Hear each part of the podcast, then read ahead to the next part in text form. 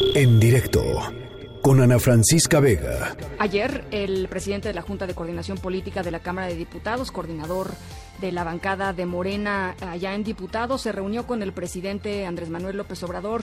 Eh, aseguró que hay optimismo en el impulso al consumo, en sostener la inversión pública, en la austeridad del gobierno. Y ahora que hablábamos con Luis Miguel González, director editorial del Economista, eh, justo sobre el tema de la entrada en vigor del TEMEC para platicar sobre este panorama y sobre lo que viene para la Cámara de Diputados. Está con nosotros eh, justamente el diputado Mario Delgado. ¿Cómo estás, Mario? Buenas tardes. Hola, ¿cómo estás? Buenas tardes. Pues platícame un poquito, Mario, cuál es la visión eh, eh, en torno a la crisis que estamos viviendo, en primer lugar, y después quisiera pasar a platicar un poco sobre la, pues la, la sesión que se va a llevar a cabo para modificar la Ley Federal de Presupuesto y Responsabilidad Hacendaria y hay muchas críticas al respecto. El PAN ya dijo que era una claudicación de, de los controles democráticos, que era anticonstitucional, en fin. ¿cómo es? Bueno, platícame, ¿cómo lo ves? Bueno, si quieres le entramos primero a la iniciativa. Adelante. Fíjate, eh, Ana Francisca, que la legislación mexicana en materia presupuestal es de las más flexibles del mundo. Y prácticamente los gobiernos anteriores han podido hacer reasignaciones presupuestales sin límite. Por ejemplo, estaba estudiando el caso de 2015. En 2015, por ahí anunciaron, el gobierno de presidente Peña anunció un recorte al inicio del año, pues total que terminaron gastando más eh, recursos de lo aprobado en el presupuesto. Y hubo ampliaciones y reducciones presupuestales nada más en el, en el gobierno central, en el Poder Ejecutivo, pues casi un billón de pesos, 913 mil millones de pesos. Cambiaron un 26% del gasto del Poder Ejecutivo. Es decir, ¿por qué? Porque lo permite la ley. Puedes hacer así. Entonces, ¿cuál es el? Estamos evidentemente en una situación inédita, nunca antes vivida, no está prevista en la legislación una situación así. Y el presidente de la República tenía dos caminos muy claros. Uno, aprovechar esta facultad discrecional hacer las restricciones eh, convenientes para atender la pandemia, para eh, dirigir estos apoyos a la economía y simplemente informar a la Cámara. Y los detalles los pasaríamos en abril del año que viene la cuenta pública. Pero él decidió el camino, dijo no, si es una propuesta legislativa, mejor vamos a legislar en esto, en esta materia. Mejor vamos a dejar en la ley qué hacer eh, cuando tengamos una emergencia como la que estamos viviendo. Pues él envía su propuesta. Ahora, nosotros vamos a eh, mejorar esa propuesta con varios objetivos. Primero, definir cuándo, claramente cuándo estás en una emergencia económica. Ese es uno de los, esa es una de las críticas, ¿no? Que, que no era, era era demasiado genérico el tema muy, de... Muy general y no puede quedar arbitrio del gobierno, porque si no, este, pues de repente declaras emergencia y haces asignaciones. No. Tiene que declararse a partir de ciertos parámetros y además que no controle el gobierno. por ejemplo, estoy pensando en el Banco de México, que el Banco de México cambie su proyección económica como lo que ocurrió en estos días eh, de que el, escenario es completamente diferente a finales de año. Esperábamos un crecimiento de 2% y ahora pues estamos esperando una caída importante del producto. Entonces ahí el gobierno entraría a declarar la emergencia económica. Y entonces le das un grado de flexibilidad en las reasignaciones que tiene actualmente, que ya las tiene actualmente.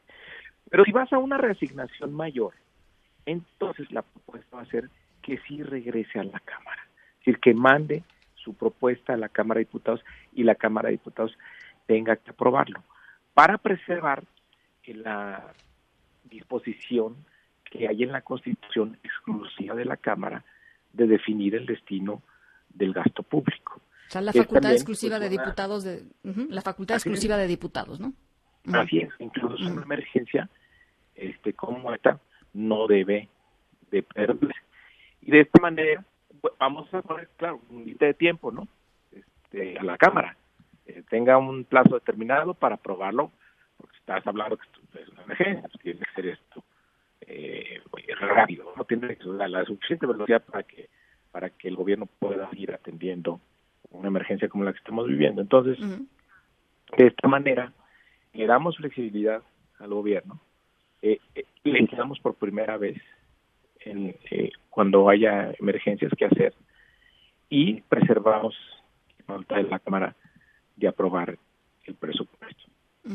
E insisto, actualmente, o sea, el gobierno podía irse por la libre, porque está permitido en la ley, y simplemente reportarnos. Qué bueno que el presidente decidió mejor hacernos una propuesta y decir, pues vamos legislando una situación inédita como la estamos viviendo. Y esto va a fortalecer la división de poderes y va a fortalecer el papel de la Cámara en la aprobación del presupuesto de Eh, hace ratito platicábamos con Pedro Salazar, director del Instituto de Investigaciones Jurídicas de la UNAM, eh, diputado, eh, sobre el decreto, sobre algunos problemas de constitucionalidad que han detectado pues, la, gente que está dedicada a estos temas, los analistas, los investigadores, y nos dijo algo muy interesante que me gustaría que escucháramos y después conocer su reacción. ¿Le parece?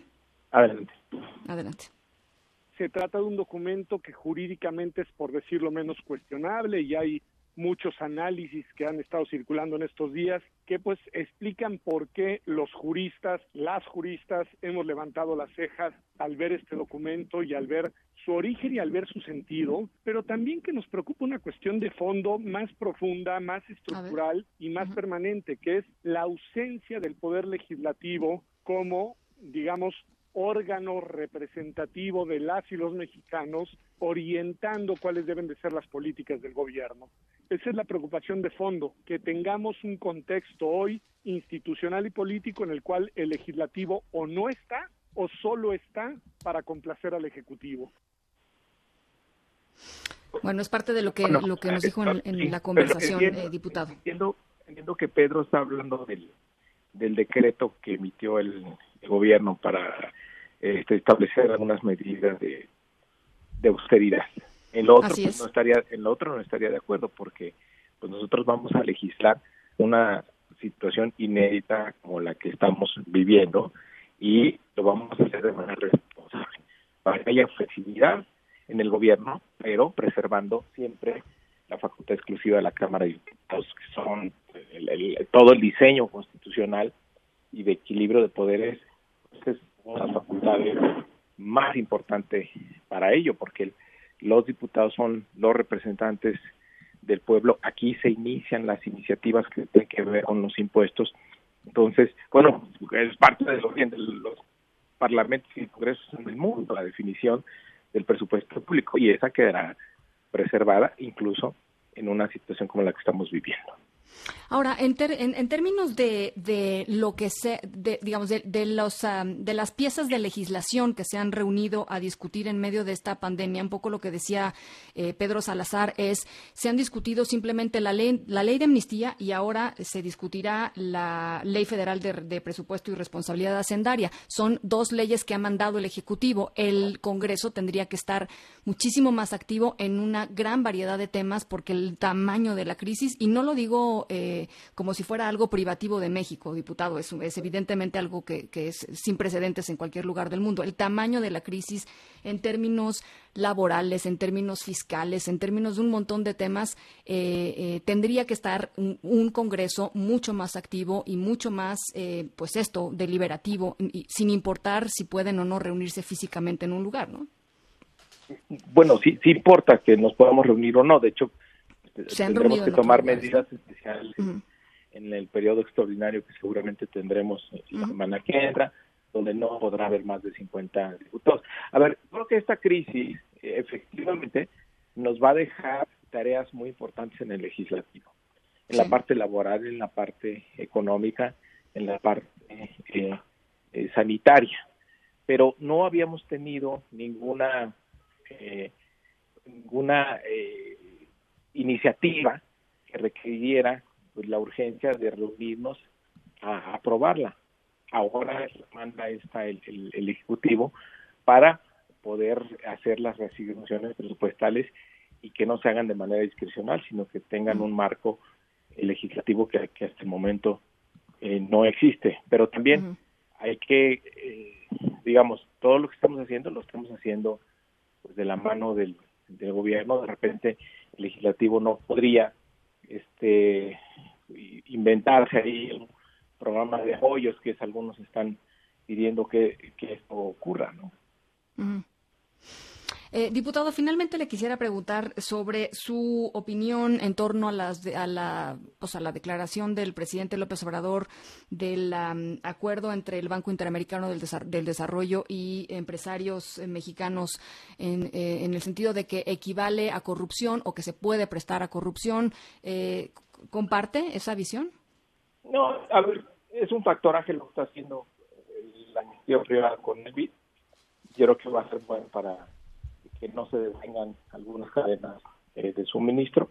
No hay la intervención de gobierno, o sea, no requiere deuda ni nada por el estilo. Entonces, pues, qué bueno que haya ese tipo de iniciativas. Todo lo que ayuda a la economía es bienvenido y, y si hay iniciativas del sector privado, de los empresarios o organismos internacionales que puedan eh, acompañar a las políticas del gobierno, yo creo que son bienvenidas. Eh, eh, decía, decías, diputado, que había optimismo porque la recuperación de México será una recuperación eh, más o menos pronta. eso no es lo que piensan, por ejemplo, las calificadoras. Hoy mismo Moody's sacó un análisis diciendo que, que la respuesta del gobierno mexicano ha sido limitada y que esta propia limitación, digamos, junto con la caída de, del PIB mexicano y del PIB de todo el G20, del PIB de Estados Unidos, este va a implicar una pues una recuperación quizá mucho más tardada para México que para otros países. Pues ahí, ahí el debate sigue este, y va a seguir por una por una sencilla razón, porque el elemento fundamental que está metiendo la incertidumbre no está resuelto. Es decir, no hay una cura, no hay una vacuna para el tema del coronavirus. No sabemos en realidad cuándo tiempo se va a extender esta incertidumbre y eso va a ser lo que va a definir la ruta de recuperación de las economías en México y en el mundo.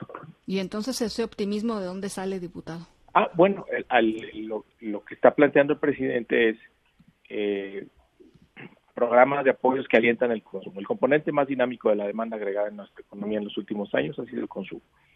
hay una inyección importante de liquidez para el consumo a través de los programas sociales, con adelanto la pensión a adultos mayores, más de 46 mil millones de pesos, y los 3 millones de microcréditos que van a empezar a fluir. O sea, en, en 40, 50 días, o sea, ya, contando lo de los adultos mayores, van a tener una inyección de alrededor de 200 mil millones de pesos que sin duda pues, se van a ver reflejados en el consumo.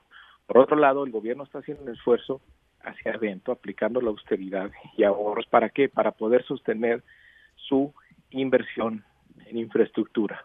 Les puede gustar o no a algunos sectores los proyectos de infraestructura, el programa, la refinería de Los Bocas, el Tren Maya, el aeropuerto, el Tren Maya. Oigo, pues les puede gustar a unos, a otros no. Pero lo que es irracional y lo que no tiene sentido es pedirle al gobierno que cancele la inversión pública cuando es el gasto eh, contracíclico por excelencia y el gobierno en lugar de tomar deuda para mantenerlo está haciendo un esfuerzo al interior del mismo para poder sostenerlo. En crisis anteriores lo primero que se iba era la inversión pública y esto pues eh, agravaba todavía los ciclos económicos hacia la baja. Entonces, bueno, eh, además para eh, propiciar el consumo, alentar el consumo, el gobierno ha decidido mantener a la baja el precio de los energéticos. Eso ha evitado que tengas niveles inflacionarios importantes que pudieran pegarte en la canasta. Entonces, es la estrategia que está siguiendo el gobierno, alentar el consumo, mantener la inversión. Bueno, los energéticos bajaron, los, energéticos están bajos porque el precio del petróleo está bajo, ¿no? No, pero, pero no es así en automático. Eh, en, en, gobiernos anteriores bajaba el precio del petróleo, la gasolina no bajaba. Aquí el gobierno podría haber tenido, eh, digo, haber bajado un peso la gasolina y haber dicho ya cumplimos y quedarse con el IEPS restante y no lo ha hecho así. Ha transferido el beneficio a la economía y eso pues, beneficia a, buena parte de nuestra de nuestro sector productivo. Entonces no es así por descontado, pues de que de que pasa en automático.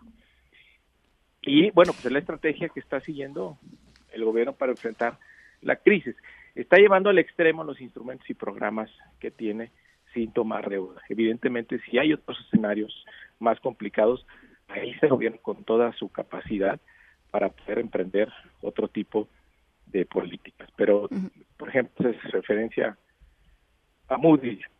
Si México entra en una ruta de mayor endeudamiento, tendría que plantear una ruta sustentable.